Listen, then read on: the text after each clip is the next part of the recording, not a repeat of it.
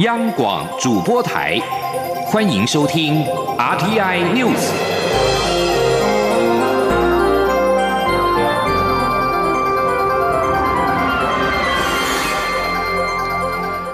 各位好，欢迎收听这节央广主播台提供给您的 RTI News，我是陈子华。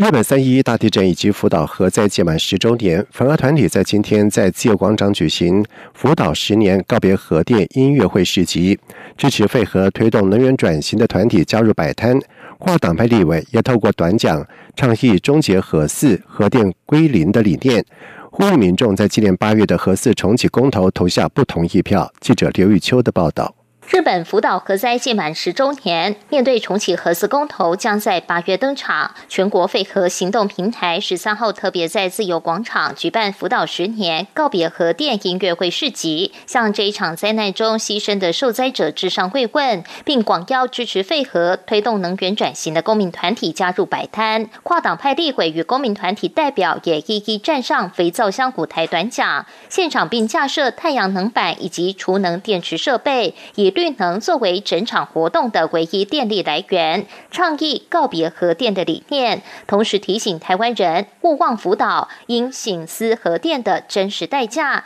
早日告别核电，拒绝核灾威胁。终结核四，核电归零。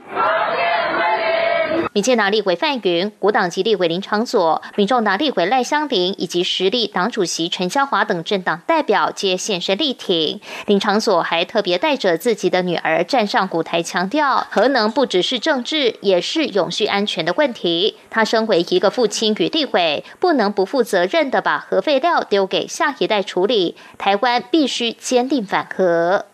我们作为一个负责任的台湾人，我们要坚定的废核，我们要坚定的废核是，期待大家都能够更清楚的去面对，并且打破那一些假资讯，想要误导社会，以为核电是绿能的这一些有心人士，让我们今年八月的时候勇敢的面对这个议题，并且投下正确的一票。民众党立委赖香林也说，十年后的今天，福岛灾民在日本仍是被歧视的名字，这值得大家重新醒思。核能并不干净、便宜，民众党会努力推动，不让核四重启公投过关。地球公民基金会副执行长蔡中岳说：“日本福岛的核灾让当地居民远离家园，夫妻分离，核污染的处理遥遥无期。日本至今仍在为使用核电付出高昂代价。永和阵营不该再试图淡化核灾影响，扭曲诠释关于福岛现况的各种资讯，粉饰太平，掩盖真相。”蔡中岳并宣布，全国废核行动平台将长期抗战，未来将持续举办活动到八月公投的那一天，让大家知道核四厂的现况，一定要对重启核四公投投下不同意票。中央广播电台记者刘秋采访报道。而另外，针对前总统马英九在今天表示，现在台湾缺电以及早教问题又无法解决，最好的办法就是重启核四。而对此，行政院发言人罗秉成在今天表示，行政长苏贞昌再三的宣示，政府不会重启核四，重要的是守护家园安全价值的坚持，这才是执政的人该有的负责态度。因为受到俗称武汉肺炎 （COVID-19） 疫情的影响，两岸三三通从去年的二月十号暂停。陆委会副主委邱垂正在今天表示，两岸小三通到今年满二十年，无奈因为疫情的暂停，但是只要疫情可控，不但紧速恢复小三通正常的通航，更要推出高品质升级版的服务。而因疫情造成的旅游市场生态改变，旅游产业龙头雄狮旅游集团以旅天下的品牌进驻到金门，携手金厦海运公司，以全新落成的初日号系列旅游，在今天在金门水头码头举行了剪彩仪式，邀请邱垂正、交通部次长王国才以及金门县长杨振武等人出席见证。另外，台湾在今天没有新增武汉肺炎 （COVID-19） 的确诊病例。而累计的确诊数是停留在九百八十四例，而针对国际奥会表示，中国奥委会将可以提供东京奥运选手接种 COVID-19 的疫苗。对此，中央流行疫情指挥中心指挥官陈时中明确的表示，台湾的国手会在国内打完疫苗之后才会出去比赛，不会有机会打到中国疫苗。另外，台湾透过 COVAX 取得的首批大约二十万剂的牛津 AZ 疫苗。到现在没有接获消息。疫情指挥中心发言人庄仁祥坦言，与 COVAX 联系过程期间确实遇到了一些问题，已经着手联系运送的方式，有好消息会尽快的宣布。中华职棒三十二年球季开幕战在今天傍晚正式的开打。由去年总冠军统一师是迎战兄弟象，蔡英文总统也到现场观战。这是小英总统任内首度出席中职的开幕战，以行动来表达力挺。记者杨文祥、江昭伦的报道。中华职棒三十年球季十三号在台南棒球场正式开打，开幕战上演传统经典好戏——十响大战。这是暌违十三年后，中职开幕战再度回归台南球场，吸引大批球迷捧场。呃，很兴奋，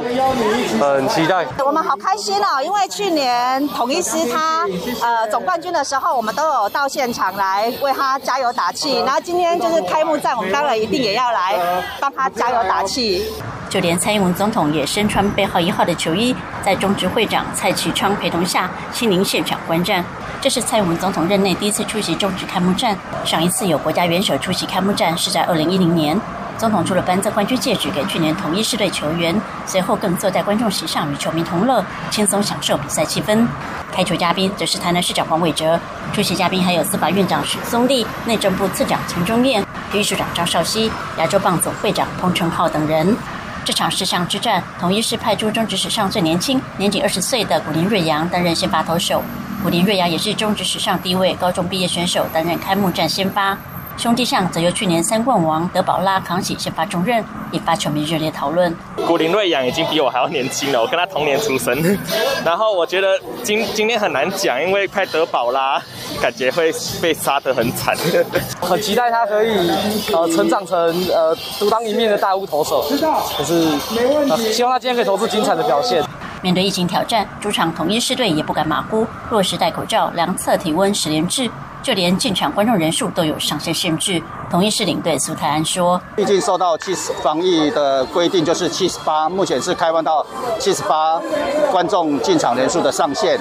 哦，那但是我想我们还是以防疫为优先考量。由于今年魏全龙将重返一军，宣告终止进入全新战局，不少旅外选手也因为疫情投入中职选秀，都让今年的中华之棒话题十足。”中国电台记者杨仁祥、张昭伦台南采访报道。在外地消息方面，缅甸民众在今天举行纪念活动，追悼1988年引发反军事政府起义行动的受害的学生的时候，遭到了安全部队的开枪。目击者跟媒体表示，最少有六名的示威民众遭到安全部队射杀。在缅甸警方再度开枪镇压之前，美国、日本、印度以及澳洲等四国领袖在今天清晨举行了四方安全对话，实行高峰会谈，誓言要共同合作恢复缅甸的民主。而根据非营利人权团体援助政治犯协会指出，自从二月一号军方发动政变，引发缅甸各地持续扩大规模的示威，遭致军警开枪镇压以来，已经有超过了七十个人遇害。